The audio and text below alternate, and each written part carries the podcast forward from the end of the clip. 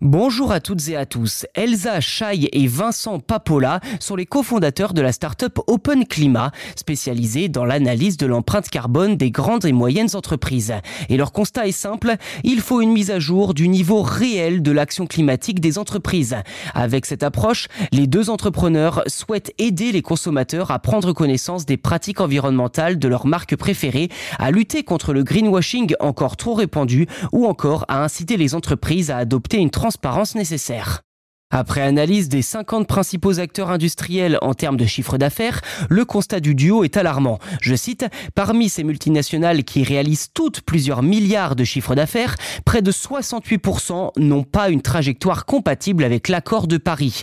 Leur niveau d'action en termes d'engagement contre le changement climatique sont insuffisants, voire inexistants, alors que 70% d'entre elles affichent des objectifs en adéquation avec cet accord. À noter également que 14% des entreprises affiche un niveau d'action global élevé avec un rythme de décarbonation aligné sur l'objectif de 1,5 degré Celsius et que 18% se situent à un niveau d'action intermédiaire. Autrement dit, ces entreprises-là sont sur la bonne voie pour atteindre leurs engagements.